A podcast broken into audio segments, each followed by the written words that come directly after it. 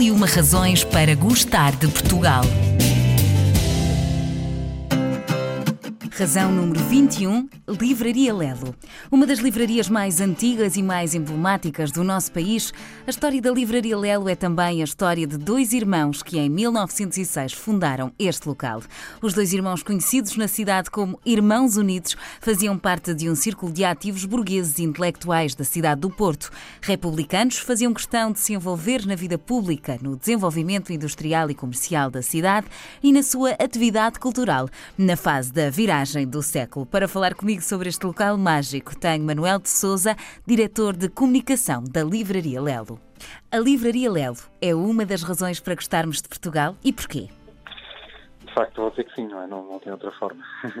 porque a Livraria Lelo é uma das livrarias mais antigas do, do país, porque é uma livraria que aparece referida uh, repetidamente como uma das livrarias mais bonitas do mundo, porque está ligada à, à história da cidade à história do país, uh, e está ligada ao conhecimento. Por isso, por todos esses motivos, é, uma, é um, digamos, é um, é um fator que, que é um dos motivos que podem justificar uma visita a Portugal e, concretamente, a visita à cidade do Porto. O que torna esta livraria tão especial?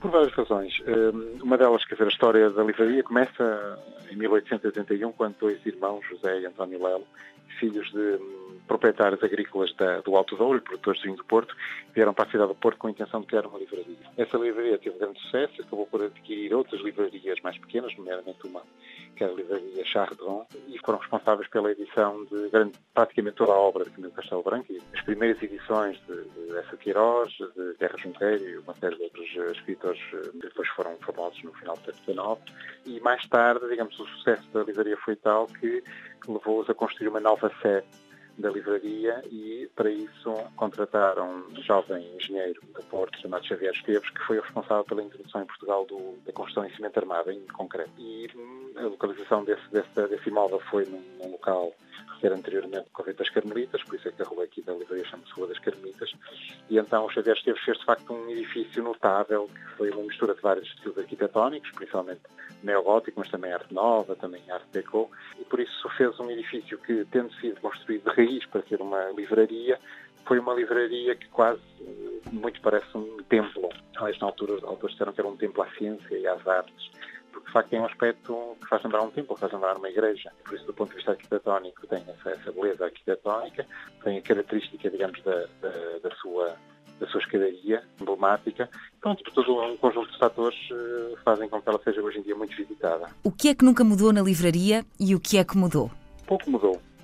Aliás, no ano passado, em 2016, fizemos obras de restauro ao edifício.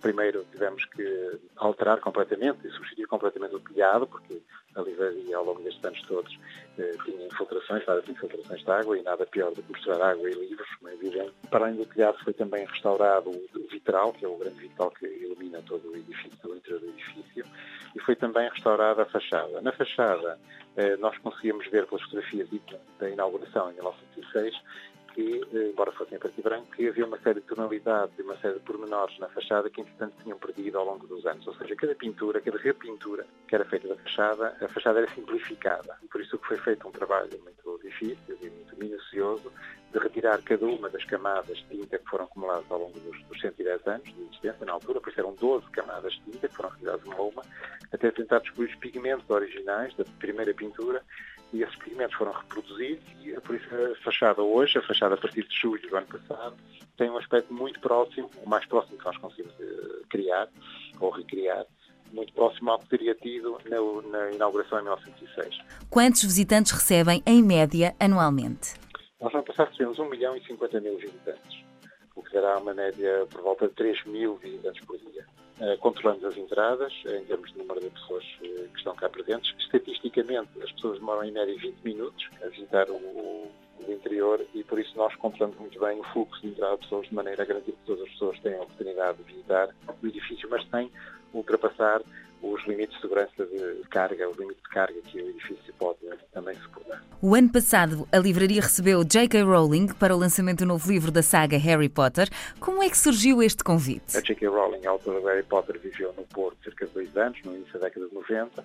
Ela veio para cá respondendo a um anúncio que procurava um professor de inglês como língua estrangeira, deu aulas aqui num instituto na zona oriental da cidade e na altura frequentava os locais habituais da, da cidade, as discotecas, os bares da cidade, o café mais festico e também a livraria Lelo.